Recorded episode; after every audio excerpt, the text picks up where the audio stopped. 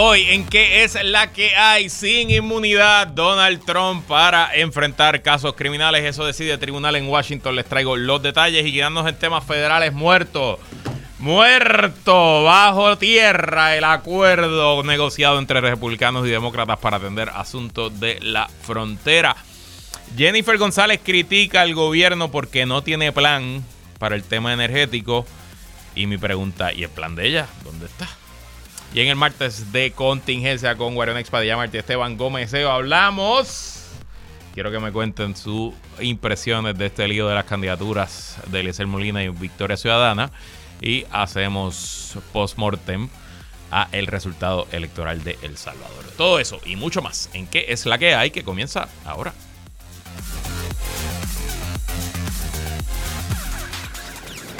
El análisis más potente y completo comienza ahora. Luis Herrero llega prendiendo fuego a los políticos y figuras que se atreven a dañar el país. Radio Isla 1320 presenta ¿Qué es la que hay? con Luis Herrero. Muy buenas tardes, bienvenidos y bienvenidas a ¿Qué es la que hay? con Luis Herrero por Radio Isla 1320. Hoy es martes 6 de febrero del 2024. Estamos en vivo y en directo para todo Puerto Rico por el 1320 AM y su cadena para el mundo a través de radioisla.tv, nuestra aplicación para teléfonos de Radio Isla Móvil, en facebook.com diagonal Radio Isla TV y a través de los televisores inteligentes Roku en el canal Radio Isla TV. Yo soy Luis Herrero y como siempre les invito a que me sigan en todas las redes sociales como L Herrero y recuerda que este programa lo puedes escuchar en su formato podcast. Búscalo como que es la que hay en tu aplicación de podcast favorita para que me escuches cuando a ti te dé la gana. ¿Y qué es la que hay de que vamos a hablar hoy? Sin inmunidad, Donald Trump, eso decide. Eh, Tribunal de Circuito para Washington DC. Muere acuerdo fronterizo en el Senado. Ahora, después de que pidieron lo contrario, republicanos piden que se apruebe ayuda a Ucrania, Israel y Taiwán sin que se negocie temas de la frontera. Jennifer González dice que el gobierno no tiene plan para atender la crisis energética y Jennifer González tiene razón. Pero, ¿y dónde está el plan de ella? En el martes de contingencia con Guardián Expadilla Martí Esteban Gómez analizamos las controversias con las candidaturas invalidadas o a punto de invalidarse y el triunfo de Nayib Bukele el domingo en El Salvador. Pero bueno, antes de comenzar, tengo que mandarle una felicitación de cumpleaños a mi amada esposa, madre de mi hija, Ana María Saricrup Cuello. Cumple hoy. ¿Cuántos cumple? No es problema suyo, pero cumple hoy. Eh, no sé si me está escuchando porque ya está cogiendo clases, así que probablemente no me está escuchando, pero escuchará la grabación. Le mando un beso, un abrazo. Ya se lo di esta mañana con su regalo, así que eh, simplemente estoy acumulando puntos extra. Y también le tengo que mandar un abrazo y una felicitación de cumpleaños a mi queridísimo suegro, don Silvio Salicrup, que también cumpleaños el mismo día, desde que mi esposa nació hace unos años atrás, mi suegro pues dejó de tener cumpleaños porque esencialmente cumpleaños el mismo día de la hija. Así que que no se me olvide, ese sí que sé que me está escuchando. Así que le mando un abrazo a don Silvio Salicrup y muchas felicitaciones. Si usted conoce a cualquiera de los dos, mándenle un mensajito, felicita lo que les encanta, les fascina recibir mensajes de cumpleaños. Y en temas eh, beisbolísticos, dolorosa derrota ayer para Puerto Rico frente a la representación de Panamá, los Chiriquí, los federales de Chiriquí, en la Serie del Caribe que se juega en Miami. Puerto Rico perdió 9 a 7 contra la escuadra panameña. Con esa derrota, Puerto Rico tiene un récord de 3 victorias y 2 derrotas. Panamá se queda solo en el primer lugar eh, con invicto. Y Puerto Rico tiene que ganar mañana contra Curazao para asegurar su pase a la próxima ronda en la Serie del Caribe. Puerto Rico hoy descansa, hoy no jugamos. Eh, y mañana se juega el último partido de la primera ronda contra Curazao. Eh, y en noticias de, de hace poco, última hora, vamos a decirlo. Eh, tragedia en Chile, el expresidente chileno Sebastián Piñera murió esta tarde a los 74 años luego de que se registrara un accidente de un helicóptero en la comuna Lago Ranco, región de los ríos, según confirmaron medios locales y el gobierno de Chile. Al parecer, el expresidente Piñera viajaba en helicóptero y sufrió un accidente. A esta hora no se sabe detalles de las causas, si hubo algún sobreviviente. De nuevo, esto es una noticia que está ocurriendo ahora mismo, así que mañana traeremos más detalles cuando se vayan conociendo. Y esto es una historia que está hoy en el periódico El Nuevo Día y que Armando Valdés esta mañana la trajo a colación y yo solamente quiero hacerme eco porque si usted no lo ha escuchado, esto hiere la sensibilidad. Alza en el costo de las inspecciones a los autos. Es una historia de Valeria, Valeria María Torres Nieves y eh, eh, eh, la historia nace porque el lunes los que le toca inspeccionar el auto, que de hecho la gente que tenía hasta, hasta enero se le extendió hasta el 15 de febrero, eh, incluyendo uno de los autos en mi casa, que no lo hemos llevado a inspeccionar todavía, y eh, empezaron las redes sociales a circular fotos de lo que antes costaba 11 pesitos, que era la inspección, de momento en todos lugares está costando 20 dólares. Y eh, pues la periodista Valeria María Torres Nieves fue a preguntarle a el señor Carlos Crespo, que representa a los 380 centros de inspección de la isla, que qué pasó, cómo es que de momento todo el mundo se puso de acuerdo. Y Carlos Crespo, sin pelos en la lengua, le dijo, pues, pues, pues, señora periodista, esta es la que hay. En el día de ayer, domingo, yo tuve una asamblea en Dorado y reuní a los 380 centros de inspección donde nos pusimos de acuerdo y nadie va a cobrar menos de 20 dólares, dijo Crespo, que subrayó que la inspección para los camiones aumentará a 40. El portavoz sostuvo que el incremento, que lleva años en negociaciones, responde a la alza en el costo de vista y los gastos operacionales. Eh, creo que el señor Crespo Carlos Crespo, necesitaba hablar con un abogado antes de darle estas expresiones a la prensa porque eso tiene un término legal en las leyes monopolísticas, en la jurisprudencia antimonopolística. Eso de que todo el mundo se siente y establezca un precio se llama colusión, collusion en inglés. Es ilegal. Digo, yo no sé pero que 380 centros independientes que compiten entre sí bajo récord digan, todo el mundo va a cobrar lo mismo y vamos a alzar el precio, suena feo. El Departamento de Justicia tiene una oficina antimonopolio, no que haga mucha... Hace más cosas que antes, tengo que decir que se ha movido más en los últimos años que, que antes, pero creo que aquí hay un casito fácil. Así que interesante. Nada, para que usted vea cómo la gente dice cosas sin medir las consecuencias y después eso pues puede, puede traer resultados eh, y consecuencias nefastas. Y bueno, vamos a hablar de Estados Unidos. Esto era una opinión, una que estábamos esperando hace un tiempo. El Tribunal del Circuito de Washington DC acaba en una decisión unánime 3 a 0 y per curiam, que el panel no la firmó ninguna de las jueces, son tres jueces que integraban el panel, dos jueces demócratas, una republicana, sino que la firmaron per curiam. Eh, unánimemente determinó que Donald Trump, como expresidente de los Estados Unidos, no goza de ningún tipo de inmunidad para enfrentar cargos criminales eh, por acciones que tomó siendo presidente. Les hago el resumen largo, eh, corto, para ponernos al día dónde estamos hoy y por qué esta decisión sale ahora. Si usted lleva escuchando este programa mucho tiempo, probablemente hemos hablado de esto antes, pero yo sé que entre tanto caso y tanta acusación y tantos tribunales a los que está yendo Trump esencialmente todas las semanas, pues yo sé que hay mucha confusión y requiere un conocimiento experto, por decir enfermizo, por no decir enfermizo como el que yo tengo sobre estos temas, para ponerlos al día. Recuerden, Donald Trump ha sido acusado en cuatro ocasiones distintas, tiene 91 cargos. Siempre he dicho que la acusación más seria y también la que más rápido va a llegar a juicio son cuatro de esos 91 cargos que se presentaron en Washington, D.C ante un gran jurado de Washington DC que emitió esos cuatro cargos y que todos tienen que ver con los múltiples intentos que tomó Donald Trump para cambiar el resultado de la elección luego de perder contra Joe Biden en noviembre del 2020. Eh, eh, intentos y esfuerzos que culminaron con la insurrección del 6 de enero, insurrección que ya ha generado cientos de arrestos y convicciones y hay cientos, más de 800 personas, si no me equivoco, o ya o cumpliendo cárcel o incluso algunos ya cumplieron y salieron por eventos relacionados al 6 de enero. A Trump se le acusa de cuatro cosas, estoy de memoria, pero si no, si no me equivoco, eh, obstruir un, un, proceso congresional, intentar obstruir, cambiar una elección, conspiración para obstruir y conspiración para violar los derechos de un ciudadano, que esencialmente para violar los derechos de la gente que votó por Joe Biden y cambiar el resultado.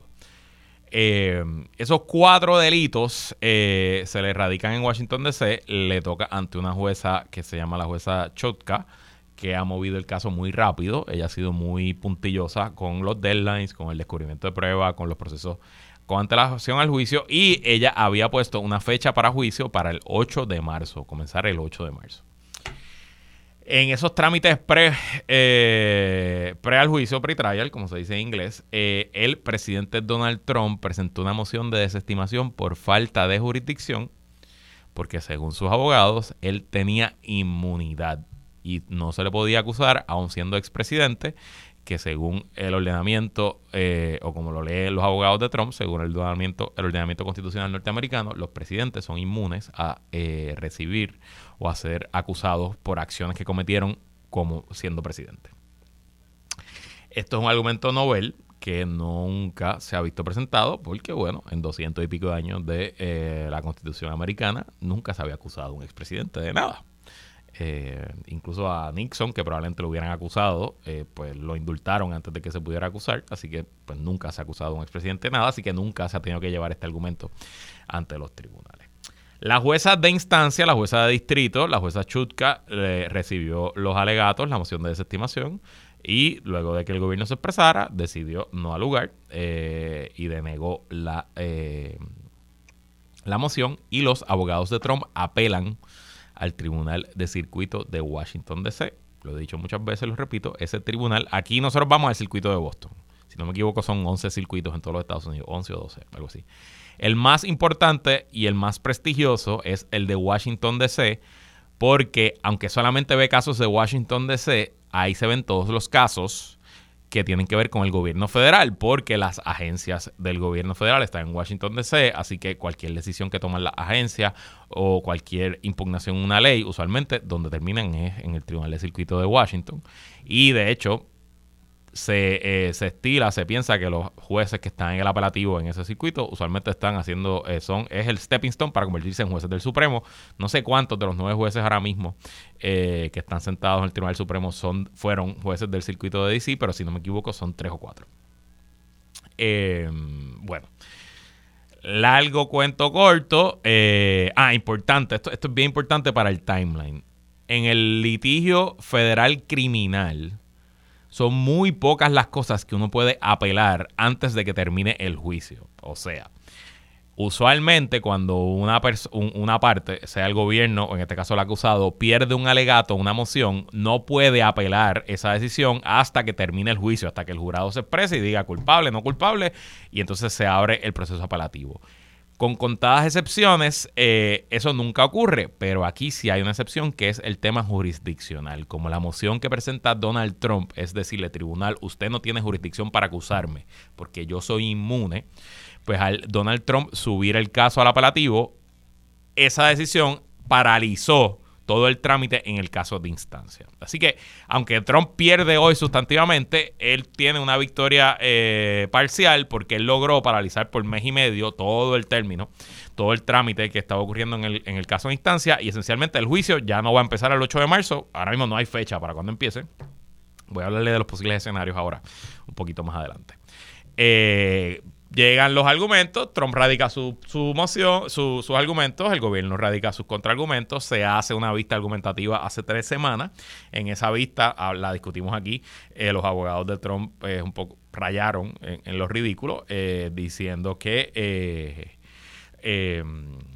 si Donald Trump mandaba a matar, usaba al SEAL Team Six, a ese grupo élite del ejército de Estados Unidos, para asesinar a un oponente político, los abogados de Trump dijeron que Donald Trump, bueno, que un presidente, vamos, un presidente, porque no se estaba hablando de Donald Trump, era un, hipotético, eh, que un, presidente que mandara a matar a sus rivales políticos no podía ser acusado criminalmente a menos que fuera residenciado por la Cámara y convicto en un juicio político por el Senado. Y como Trump aquí no fue convicto por un juicio político, de hecho lo, residenciaron después del 6 de enero, pero en el eh, Senado no aparecieron los votos suficientes. 57 senadores votaron culpables, pero se hace falta 66 para que fuera expulsado.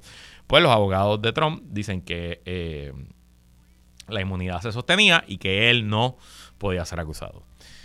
Pues como les dije, 3 a 0 en una decisión de 57 páginas. Hoy el Tribunal de Circuito de Washington DC despachó con los argumentos de Donald Trump y la cita más importante la tengo aquí, obviamente traducida al español por ChatGPT. Para el propósito de este caso criminal, el expresidente Trump se ha convertido en el ciudadano Trump con todas las defensas de cualquier otro acusado criminal pero cualquier inmunidad ejecutiva que pudiera haberlo protegido mientras se desempeñaba como presidente ya no lo protege contra esta acusación. Más claro no canta un gallo. Y me parece que obviamente ustedes saben que yo pues no, no, simpatizo con Donald Trump ni con sus seguidores. Eh, y le deseo lo peor, sí, le deseo lo peor. Eh, me parece que esta decisión es buena para la democracia americana y para la institucionalidad americana, porque creo que uno de los principios del mito fundacional americano es que el presidente es un ciudadano más y que sí, cuando es presidente, en esos cuatro o ocho, años que sirve como presidente, pues tendrá algunas protecciones y algunos privilegios y algunas inmunidades eh, accesorias a eh, el, cargo que ocupa, pero una vez termina de ser presidente, pues se acabó, que el servicio secreto lo siga protegiendo, pero hasta ahí. Eh, y me parece que esa es la institucionalidad que percola en Estados Unidos y Donald Trump esencialmente lo que vino fue a destruir la institucionalidad. Hoy Trump ya reaccionó y dijo que esta decisión destruye la nación norteamericana y que nadie va a querer ser presidente ahora porque lo pudieran acusar después de dejar de ser presidente. Creo que eh, el presidente está en contra de Trump. Ha habido 43 presidentes antes de él ninguno de ellos fue acusado luego de salir de la Casa Blanca. No creo que ninguno, excepto Nixon, que fue indultado, haya necesitado ningún tipo de inmunidad. Eh, lo que pasa es que Donald Trump es un criminal habitual. Entonces, pues, pues siendo presidente o no, era un criminal antes de ser presidente y si fue un criminal siendo presidente y es un criminal ahora como expresidente también. Así que por eso lo están acusando. Ok, ¿qué es lo próximo? Donald Trump ahora tiene hasta el 14, no, perdón, hasta el 12 de febrero, o sea, hasta el lunes que viene. Eh, ¿Verdad? Sí, hasta el lunes que viene. Para solicitarle al Tribunal Supremo de Estados Unidos que continúe la paralización del caso en, en instancia. O sea, que aunque Trump pierde, él todavía puede, en lo que se prepara para una apelación, él puede ir al Tribunal Supremo y decirle, Supremo, mantén, la paralización de estos trabajos, y yo me imagino que eso es lo que él va a hacer, va a ir a buscar que el Supremo paralice los trabajos, en lo que yo te presento un recurso de cerciorari, que es esa apelación que se presenta ante el Tribunal Supremo de Estados Unidos para que el Supremo revise la decisión del circuito de Washington DC. Esencialmente, eh, si el Tribunal Supremo deniega esa solicitud del stay, de la paralización de los procesos, de que continúe la paralización de los procesos, Donald Trump puede apelar y, puede seguir toda la apelación en, su carril, pero el juicio se activaría y estaríamos viendo probablemente, probablemente un juicio para mitad de junio, principios de julio. Un juicio en sus méritos donde se presentará la evidencia de los delitos que cometió Donald Trump y un jurado de 12 hombres y mujeres de Washington DC decidirán si Trump es culpable o no culpable. Si el Tribunal Supremo decidiera mantener la paralización, probablemente pediría alegatos al gobierno y eh, a la defensa de Trump y probablemente citaría una vista argumentativa oral y entonces tendríamos que esperar como hasta junio para que el Supremo baje con una opinión diciendo que eh, si Donald Trump tiene inmunidad o no, si los expresidentes en Estados Unidos tienen inmunidad una vez dejan de ser presidente. Mi intuición es que el Tribunal Supremo no se va a meter en este tema. Mi intuición, que ya con esta opinión 3 a 0 unánime, el Tribunal Supremo tiene suficiente cobertura política para denegar el cerciorari y decir que se vean los procesos. Y esto es importante. Si Trump es encontrado culpable por un jurado, él puede entonces apelar y traer este, esta situación, este, argumento ante el Tribunal Supremo de Estados Unidos. O sea que el Supremo, si deniega el cerciorari hoy, no quiere decir que en uno, dos, tres años si la situación le surge, pudiera ver el mismo tema. Así que un poco yo por ahí lo veo y siento un poco que el Supremo va a buscar darle eh, una de cal y una de arena a Donald Trump, porque el Supremo, a la misma vez que, está, que este tema va en camino hacia la Corte, mañana está atendiendo el tema de la descalificación de Trump de la papeleta en Colorado por lo de la enmienda 14 y esos temas que también tienen que ver con la insurrección. Mañana hay una vista argumentativa sobre ese asunto y yo me huelo que el Supremo va a buscar la manera en darle la razón a Donald Trump en ese caso y decir que no lo pueden sacar de la papeleta en Colorado bajo la enmienda 14 y hay varias teorías de por qué pueden justificarlo. Así que le van a dar esa victoria a Trump, pero a la misma vez le van a dar eh, la derrota de no revisarle este tema de la inmunidad. Y tengo que decirle que no le van a dar la inmunidad porque es que el caso es flojo, los argumentos son flojos, no hay manera de encontrar en el historial, en la jurisprudencia eh, y, en los principios de la Constitución americana, no hay forma de justificar que se diga que un presidente, un expresidente, es inmune eh, a, que lo, eh, lo acusen criminalmente.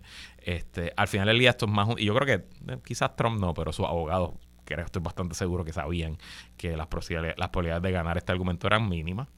pero ganaron algo, que es tiempo, ¿no? Eh, a Trump al final del día lo que más le conviene en todos estos procesos es que no se vea ningún juicio antes de las elecciones, que él gane las elecciones y él mismo se indulte y se acabaron sus problemas. Eh, así que Trump va a buscar todas las formas y maneras de atrasar, atrasar, atrasar. El caso que se ve en Florida, que es el caso de los documentos, ese caso yo les garantizo que no se va a ver antes de las elecciones porque ahí le tocó una jueza que tiene el freno puesto y que ha seguido dando término y término y término y ese caso no se va a ver. El caso de Atlanta tampoco se va a ver antes de las elecciones, es un caso complejísimo y ese tribunal se mueve lento. Y el caso de Nueva York, dentro de todo, es un caso medio flojo, un caso que son delitos menos graves, delitos estatales, delitos de ciudad, que aunque lo encuentren culpable, no creo que tenga un gran costo político. Así que, como les he dicho, lo más peligroso para Donald Trump es este juicio en Washington DC. Y habrá que ver qué ocurre en las próximas semanas y si en efecto el juicio se va a llevar a cabo antes de las próximas elecciones. Entonces me quedan dos minutos antes de ir a la pausa. No voy a hablar del tema del acuerdo fronterizo. Eh, vamos a dejar eso para mañana. Pero es que leí una nota hace unos minutos en Noticel que me llamó la atención y dice, noticel.com, la comisionada residente Jennifer González Colón arremetió nuevamente contra la administración de su partido Nuevo Progresista por, a su juicio, dejar a la deriva el plan para atender la situación energética de Puerto Rico.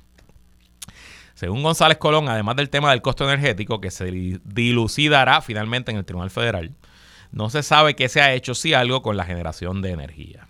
La realidad es que no se están haciendo upgrades a ninguna planta. Ustedes vieron que hace una semana lo que se anunció fue que FEMA va a pagar los generadores de las plantas de San Juan que queman combustible. Así que estamos corriendo nuevamente con generadores como si estuviéramos en un huracán cuando llevamos seis años. Y no hemos hecho un solo upgrade a ninguna planta, dijo González Colón. Eh, no hemos convertido ninguna gas natural, no hemos utilizado nueva tecnología, no hemos construido una nueva planta y es hacia eso que van mis preguntas. Nosotros no podemos esperar. Estos procesos tardan más que por el proceso de permiso. ¿Cuánto tiempo más Puerto Rico tiene que esperar para remodelar o hacerle upgrade a las plantas que son de 1970, de 1960 o del 80? De que tengamos un apagón masivo a que la gente tenga que acostumbrarse a vivir en Puerto Rico con apagones dos veces en semanas en Guaynabo, en Ponce, en el resto de los pueblos, eso para mí no es aceptable. La gente de Puerto Rico paga la luz más cara de todos los Estados Unidos y aún así no la tenemos constante. No tenemos certeza que vamos a tener y que la vamos a tener y no es energía limpia y yo estoy de acuerdo que utilicemos la energía renovable. Puerto Rico tiene que... Bla, bla, bla. Yo no veo al gobierno de Puerto Rico haciendo planteamiento o moviéndose en esa dirección. Jennifer González, usted tiene toda la razón. Mi pregunta para usted. ¿Y cuál es el plan suyo? Ocho años como comisionada residente, cuatro años como presidenta de la Cámara, doce años, más o menos, doce años como legisladora, diez años como la política más popular de todo Puerto Rico, con los mejores números, con las supuestas mejores conexiones, con acceso al Partido Republicano. Pues, ¿cuál es su plan? Y por cierto, no me queda tiempo ahora para, hablar de esto, pero no es solo Jennifer la que no ha presentado plan. Y no es solo plan de energía. Vamos camino. Ya estamos en el año electoral, estamos a ocho meses de nueve meses de las elecciones. Camino de una elección donde cuatro fuerzas están más o menos equidistantes y las cuatro, en teoría, tienen una posibilidad de ganar las elecciones. Hay más candidatos a la gobernación que nunca en nuestra historia, si contamos que hay dos primarias PNP y PPD, un candidato del PIB, un candidato de Proyecto de Dignidad, PIB en alianza con Victoria. Son ahí que siete personas que aspiran a ser gobernador. ¿Qué plan ha presentado alguno de algo? Más allá de energía. ¿Cuáles son los planes de gobierno de Pedro Perluisi? O de Jennifer González. O de Jesús Manuel Ortiz. O de Juan Zaragoza. O de Juan Dalmau. O de Javier Jiménez. ¿Cuáles son? La única idea que yo recuerdo que Juan Dalmau ha presentado es que va a ser un tribunal de justicia y verdad para meter preso a la gente que emitió deuda. Ok, tremendo. De Javier Jiménez no conozco ningún plan. Ninguno, cero. De Jesús Manuel. Con dolor y cariño lo digo porque yo voy a votar por él. No conozco ningún plan. De Juan Zaragoza, no conozco ninguno. De Jennifer González, no conozco ninguno. Y después gobernador, pues gobernador para la reelección, pero tampoco conozco ninguno, ni me acuerdo de alguno que haya hecho en el 2020. Y aunque en Puerto Rico somos bien duros con los políticos y decimos que aquí la política nunca ha servido, tengo que decir que por lo menos en las dos campañas a la gobernación que yo he trabajado, que estuve de principio a fin, que fueron la de Aníbal Acevedo del 2004 y la de Alejandro García Padilla del 2012, ambas campañas, a un año de las elecciones, no estaba la plataforma de gobierno, pero había muchos planes. El plan de crimen de Aníbal se presentó un año y pico antes, se llamaba Castigo Seguro al Criminal. Había otro que era tu escuela ideal. Había uno de pequeños y medianos negocios. Me acuerdo que se hicieron brochures, folletos que se estuvieron repartiendo por toda la isla en foro a más de un año de las elecciones. El plan anticrimen de la campaña Alejandro García Padilla se presentó en noviembre del 2011, a un año de las elecciones. Me acuerdo porque fui parte de la presentación, de la organización, de la conferencia de prensa. Y eso les digo estos ejemplos porque yo me acuerdo, porque fui parte de ellos. Estoy seguro que si vemos en todos los partidos y todo lo que pasaba antes, Nadie llegaba a febrero del año de las elecciones sin haber presentado ni una, ni una idea. Y aquí nos entretenemos. Yo me entretengo muchísimo comentando los asuntos, los líos electorales, las peleas, las impugnaciones, los insultos. Eso está chévere. Pero. Where's the beef? Vamos a la pausa y regresamos con más. En que la que hay. Sigue conectado con Radio Isla 1320. Estás escuchando ¿Qué es la que hay? Con Luis Herrero. Somos el sentir de Puerto Rico. Entramos en aguas profundas con Guarion Padilla Martí y Esteban Gómez Geo. Esto es Martes de Contingencia. Como todos los martes, conversamos con los integrantes del podcast Plan de Contingencia. Eh, no sé si bajo lluvia, en Yola o en su casa, con nosotros Esteban Gomejeo, que es la calle Esteban. Bueno, en Yola llegaron mis primos. Bajo lluvia estoy yo ahora. Y también con nosotros, no sé cómo anda el clima por Cabo Rojo, Guarionex Padilla Martí, que es la que hay, Guario. ¿Qué es la que hay, Esteban Herrero? Pues mira, sí, bajo lluvia también. Wow, o sea que esto es a nivel isla, mucho cuidado en la carretera, hay inundaciones, por lo menos en la zona metro, hay inundaciones en San Juan, en Cagua, eh, y presumo que en el resto del país. Bueno, vamos con los temas. El tema que ha mm, dominado las noticias desde el jueves para acá son las múltiples eh, impugnaciones y cancelaciones de candidatura. Comencemos con Eliezer Molina fuera de la papeleta por eh, presuntamente no entregar todos los documentos a tiempo. ¿Culpa del candidato o es como él dice que le tienen miedo? Y le hago una segunda pregunta. Si quedara afuera, ¿tiene oportunidad una campaña de Eliezer Writing al Senado? ¿Cómo lo ves, Esteban? Bueno, en cuanto a del writing, en realidad está bien difícil, pero yo no lo veo como imposible. Este, es un tipo, ¿verdad? bastante populista que se ha mostrado que la gente, pues, mínimo le presta atención. Y estamos en una coyuntura política también que la gente está tan insatisfecha con los partidos políticos principales que, pues, la gente es capaz de ponerlo in. Ahora bien, la cuestión de si es que le tienen miedo, no, yo no me atrevería a confirmar eso, de que le tienen miedo a Eliezer Molina, en realidad. Pero a la vez, a la vez, eh, no dudaría que se puede tratar de algún tipo de revanchismo este, en, su contra. Pero nuevamente, eh, aquí tenemos el, ¿verdad? Este, seguimos cometiendo el error y principalmente también, a mi juicio, es el Molina, de que él es la persona a la que le tienen miedo. Tú sabes, que es que el bipartidismo le tiene miedo a una persona o le va a tener miedo a una persona por lo que esa persona representa cuando los verdaderos cambios, los verdaderos movimientos de cambios, eh, pues salen de abajo, lo que dicen en inglés grassroots, ¿verdad? Este, pero sí, those are my two cents, como dirían en Castilla la Vieja. Esos son tus dos centavos. Eh, yo creo que le tienen miedo porque es un hombre que hace arrestos civiles y eso, o sea, tipo que... Ah, Wario. Mira, lo primero es que hay que ver los detalles del expediente y ver si cumplió con todos los requisitos, porque si bien el proceso de erradicación suele ser uno tedioso y podemos estipular eh, que ha sido un proceso atropellado, la realidad es que no debería de ser tan complejo poder erradicar una candidatura. Y lo cierto es que aquí hay un calendario que no es nuevo, eh, donde se estipula cada una de las fechas en las que se terminan los diferentes procesos que conlleva la erradicación de una candidatura. Eso en el caso de Eliezer y en el caso, por ejemplo, también de las candidaturas de Victoria Ciudadana.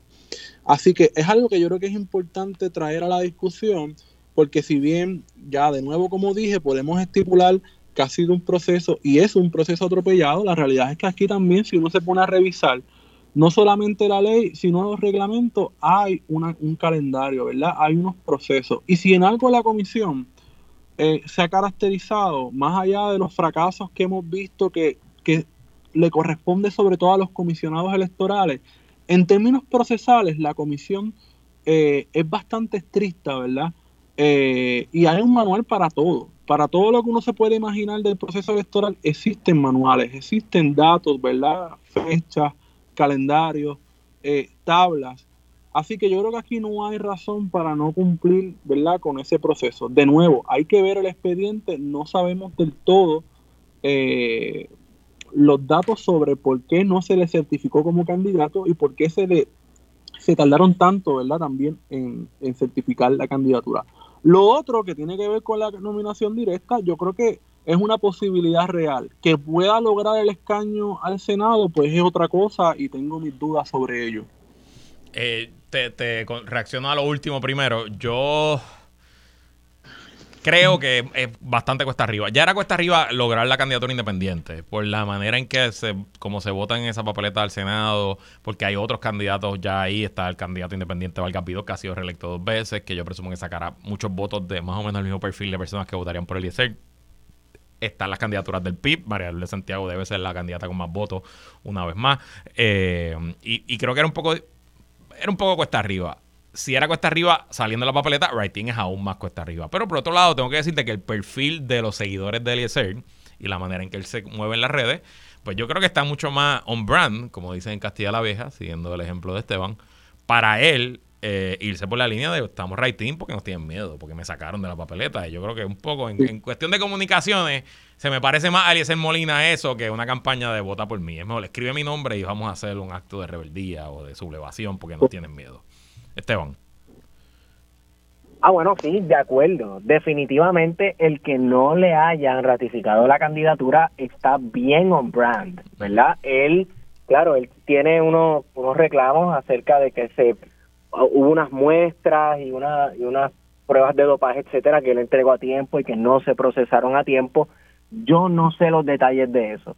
Pero como dice, tengo que estar de acuerdo, está bastante on brand la cuestión de que lo rechazaran por el miedo que le tienen y que entonces vamos a escribir el nombre en la papeleta. Claro que es una narrativa que también hemos visto, ¿verdad?, de parte de Historia Ciudadana, así que se ha estado creando un consenso en torno a que la Comisión Estatal de Elecciones y que los comisionados de los dos partidos políticos han estado entorpeciendo de alguna manera eh, el proceso electoral de estas nuevas candidaturas. Pues hablemos de Victoria, ya que traje el tema. ¿Qué les ha parecido todo este asunto? Eh, se dio a conocer el jueves la demanda que varios candidatos del Partido Popular presentaron contra un número, un sinnúmero de candidatos de Victoria que van a este proceso alterno por alegadamente no, levantar endoso, a pesar de que, según los demandantes, la ley los obliga a levantar endoso, un, un asunto que va a ser finalmente decidido por los tribunales. ¿Cómo ven esta movida? ¿Y qué ustedes creen que va a pasar, Esteban? Bueno, evidentemente fue el Partido Popular los que se metieron la querella, porque a, a, a quienes restarían principalmente candidatos, esto, el Victoria Ciudadana es a lo poco que queda el Partido Popular. A mí no me sorprende. Ahora bien, eh, esta cuestión pues hay que ver el reglamento. Si era un método alterno y no hay que recoger los endosos, pues entonces, ¿verdad? Pues no quiero ser el más positivista del mundo, pero ¿qué dice el papel? ¿verdad? ¿Cuáles son las instrucciones? Si se siguieron las instrucciones, pues yo no veo la queja, yo no veo por qué hay que ir a tribunales. Pero claro, esto es, esto es eh, otro ejemplo de cómo se está utilizando lo que se llama, bueno, y en Estados Unidos también se, se ha hecho por décadas el lawfare, ¿verdad? El utilizar tecnicismos y leyes, etcétera, para coger y matarle el gallo en la funda a tu contrincante político, incluso antes que comience la carrera electoral como tal. ¿verdad? Esto lo que estamos viendo no es nada este, raro en la política. Espérate, espérate, una la vez, una la vez. Esteban, termina para que pase Wario. No, que lo que, que lo que estamos viendo no es nada raro en la política de ser así, de ser lawfare, no es nada raro. Wario. No, no, ¿verdad? Aparte del uso de la justicia en contra de los partidos políticos de oposición, la realidad es que, en primero, como dice Esteban, lo más que abunda en Victoria Ciudadana son los abogados y lo abundan en todos los partidos políticos. Así que esa parte procesal legal, ellos la conocen bien. Lo segundo, eh, yo realmente yo no entendí por qué Victoria Ciudadana, más allá del método alterno, decidió posponer la elección de esos candidatos en unas primarias internas o en un proceso asambleario interno posterior a la fecha de erradicación de, de candidatura, que era en diciembre. Eh, yo pensaba que ese proceso se iba a, culminar justamente en diciembre, como hizo el Partido Independentista puertorriqueño, que después de haber celebrado las asambleas de distrito, hizo una asamblea nacional para la ratificación de esas candidaturas nacionales, que era lo que tenía que haber hecho Victoria Ciudadana y se hubiese eh, evitado todo este, toda esta incertidumbre ¿verdad? que se ha generado. Pero lo cierto es que al Partido Popular no le conviene eh, para nada el asunto de la alianza porque muy seguramente eh, va camino a convertirse en su tercera o cuarta posición política por primera vez desde la fundación del Partido Popular eh, en la década de 1940. Así que yo creo que sí, preocupa sobre todo al Partido Popular. De hecho es curioso que el PNP no se haya unido y que ha mantenido bastante distancia con este caso. Hay que ver qué hace el PNP porque el PNP tiene que contestar la demanda. La comisionada está demandada. Todos los comisionados están demandados. Eso es correcto. O sea, aquí habrá que ver cómo contesta porque obviamente una cosa es que ellos se unan como demandantes, otra es que contesten diciendo nos allanamos a lo que dicen los demandantes. Pero yo estoy, yo no, no tengo, eh, no hay manera de refutar lo que ustedes están diciendo. Los populares radican la demanda porque los populares son los que salen perjudicados. Eh, este, con los candidatos de Victoria. Sobre todo los de Victoria, porque pues el PIB eh, ha estado históricamente con sus candidatos, ¿no? Eh, y si nos vemos a los números del 2020, probablemente en sitios donde el Partido Popular perdió, cogemos, cojamos San Juan ejemplo, es por la gigantesca migración de populares que, que brincaron a votar por Madel Natal y por Victoria en esa papeleta. Eh, yo les digo una cosa, el tema legal positivista, pues allá a los tribunales y al final el Tribunal Supremo va a decidir. Pero si yo fuera de Victoria Ciudadana, yo hubiera hecho mi asamblea en diciembre, me hubiera sentado con el PIB y le hubiera dicho, señores del PIB, ustedes llevan setenta y pico de años metidos en este sistema y les han hecho la vida imposible, pero siempre tienen sus candidatos. ¿Cómo es que ustedes siempre tienen sus candidatos? Eh, y me consta, porque conozco varios casos de la capital, donde era 26, 27, 28 de diciembre y estaba Victoria Ciudadana haciendo asambleas y eventos para más o menos cuadrar las papeletas creo que hubo un poquito de pérdida de tiempo. Y cuando las cosas se hacen a la ligera o se hacen a última hora, pues a veces te salen estos líos. Correcto. Y sobre todo cuando al otro lado tú tienes un corillo con las espuelas así de afilar y que están buscando de cualquier forma y manera sacarte de carrera, como dijiste Esteban, matarte el gallo, el pollo en la mano. Vamos a una pausa, regresamos con más en que es la que hay. Regresamos y seguimos conversando con Guarionex Padilla Martí y Esteban Gómez Geo en el martes de contingencia. Bueno, tal como adelantamos en este mismo segmento del pasado martes, el domingo, Nayib Bukele fue electo, reelecto abrumadoramente para un segundo término como presidente de El Salvador. No solo obtuvo el 85% de los votos, sino que también, como anticipamos, tuvo, tiene el control absoluto de la legislatura con 60 de 60 escaños ocupados por personas afines a su partido o aliados de su partido. Del resultado y de la campaña es poco lo que hay que analizar. El tipo de una pela sacó 85%. Así que les pregunto. Bukele 2024 en toda Latinoamérica y en Puerto Rico en las elecciones que vienen este año. Esa es la que hay, Esteban. Bueno, definitivamente el deseo de la gente de este, de que en su país haya alguien operando bajo un régimen de excepción, violando derechos humanos para conseguir unos objetivos inmediatos, nos dice algo sobre cómo está funcionando o no nuestros sistemas políticos, sociales, económicos, etcétera, ¿verdad? Eh, la cosa no pinta bien en el sistema republicano de, gobierno, no pinta bien para la democracia en general y por eso es que están sucediendo estas respuestas, este, o cada vez son más populares este tipo de respuestas drásticas a nuestros problemas sociales. Eh, eh, a los puertorriqueños que veo pregonando y predicando el método Bukele, la medicina amarga al estilo Bukele, pues tenemos que preguntarnos, ¿verdad? ¿Cuán factible es esto a largo plazo? Las cuestiones políticas que funcionan a corto plazo, eh, siempre uno tiene que sentarse a esperar a ver qué pasa, ¿verdad? ¿Qué, ¿Qué va a suceder con estos supuestos pactos que hizo Nayib Bukele con los mareros de, este, sí, meter preso un montón de gente, pero a la vez, pues, eh, negociar una retirada de ciertas regiones de El Salvador que eran sumamente violentas.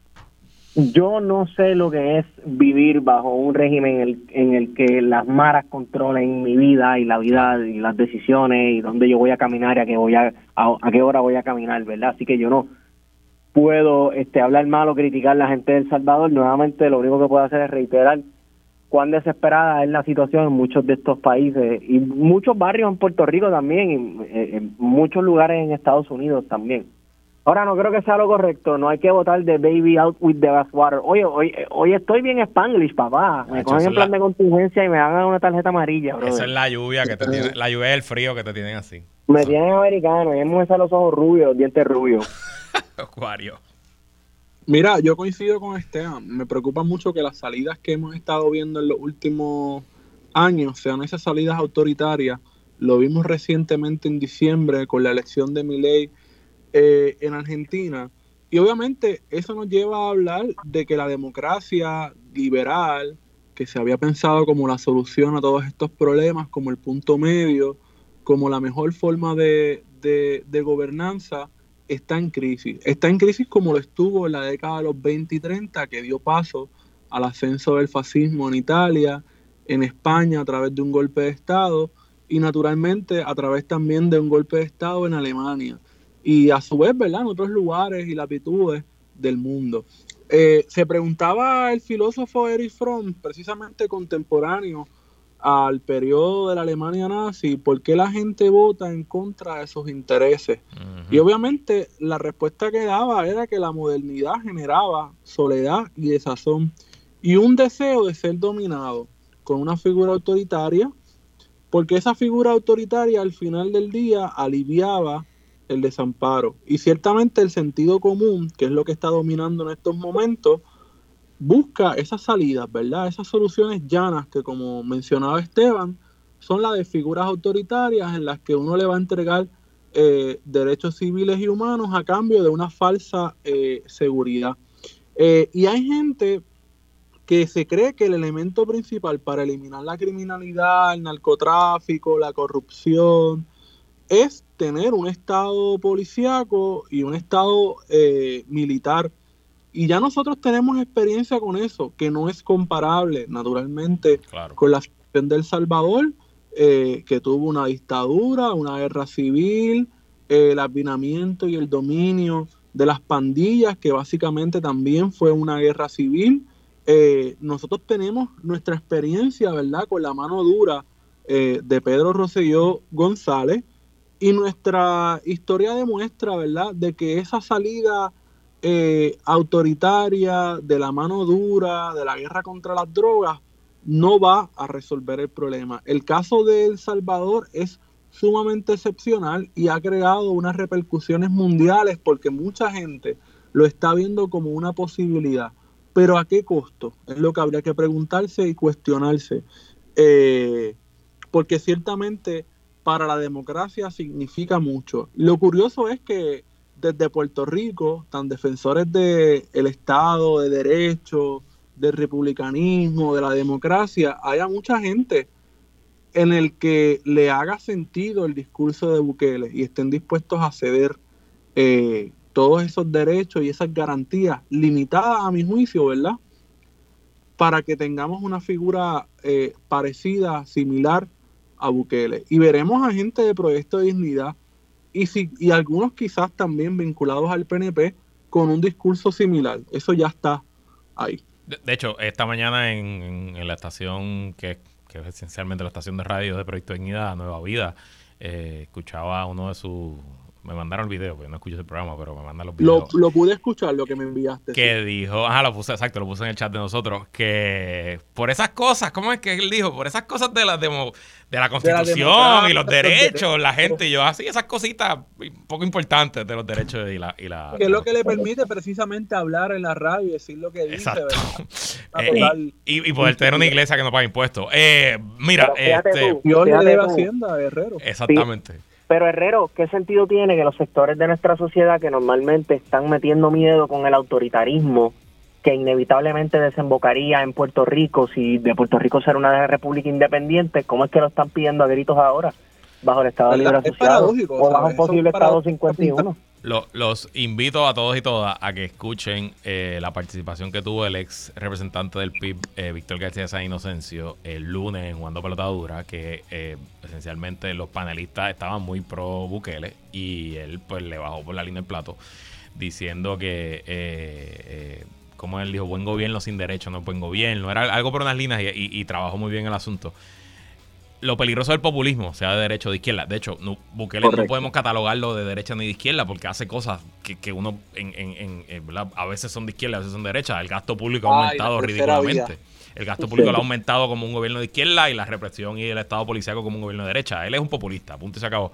Es que cuando el político te dice solamente lo que tú quieres escuchar, pues algo va a hacer para las cosas que tú no quieres escuchar, hacerlas sin que tú te enteres.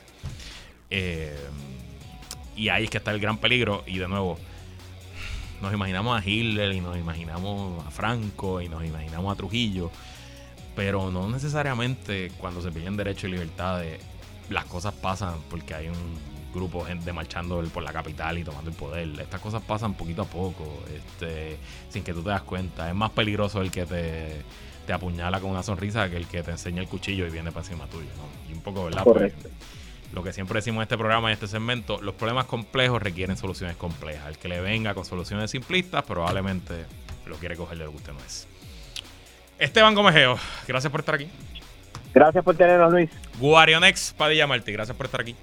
Gracias a ti por la oportunidad. Y hasta aquí esta edición de ¿Qué es la que hay con Luis Herrero? Cuídese en la carretera y para saber qué está pasando con el clima, quédese que en los próximos Radio Islas el informe del tiempo con su López Belén. Hasta mañana.